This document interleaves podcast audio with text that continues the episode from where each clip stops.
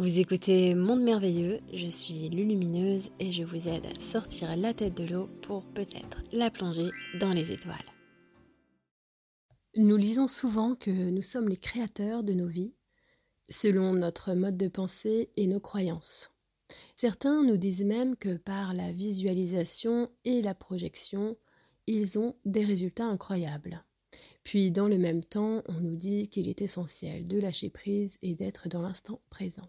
Par conséquent, j'aimerais comprendre comment attirer à soi le meilleur et ce que l'on souhaite voir apparaître dans sa vie. Être dans l'instant ou projeter et rentrer dans une autre forme de contrôle mental. C'est une question très intéressante et je suis heureuse de pouvoir apporter un éclairage. En effet, on lit un peu partout qu'on est les créateurs de notre vie. En réalité, on est surtout les créateurs de notre vie par rapport à ce que l'on vibre. Nous sommes un assemblage de fréquences. Notre manière de voir, de percevoir les choses va aussi avoir directement un impact sur notre manière de penser, notre manière de nous voir et de voir le monde qui nous entoure. Et puisque nous agissons par rapport à ce que nous comprenons de ce que nous sommes et de ce qui nous entoure, eh bien forcément, tout cela a pour conséquence les actions que nous allons faire du point de vue dans la perspective en fait euh, dans laquelle nous nous intégrons. Et donc c'est notre vibration qui crée finalement les scénarios de notre vie. Et c'est aussi notre manière de voir les choses qui va nous présenter les choses et qui va déterminer la manière dont on va les vivre. Alors on nous dit qu'il est essentiel en effet de lâcher prise, et ça c'est sûr, et d'être dans l'instant présent. Il se trouve que ça fait comme une dichotomie un peu bizarre, où en même temps certains ont l'impression qu'ils doivent projeter, visualiser des choses, tout en lâchant prise. Et donc du coup, on peut se demander, mais c'est quoi le, truc en fait? Où est le bins? Il y a euh, ici quelque chose à prendre en compte on peut créer et attirer le meilleur pour soi.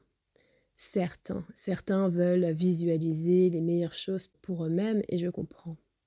Mais est-ce qu'on sait vraiment ce qui est bon pour nous?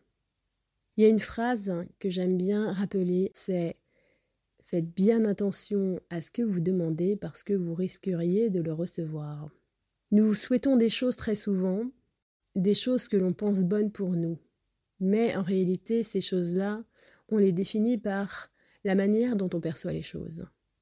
Au lieu de demander et de visualiser telle ou telle chose, on pourrait simplement s'harmoniser avec la vision de l'univers, la vision de notre soi supérieur qui est bien plus vaste, qui est directement en harmonie, en communion, en union totale avec les grands plans de l'univers, avec les scénaristes de l'univers. Notre soi supérieur a une conscience globale des choses qui dépassent notre perception de l'instant.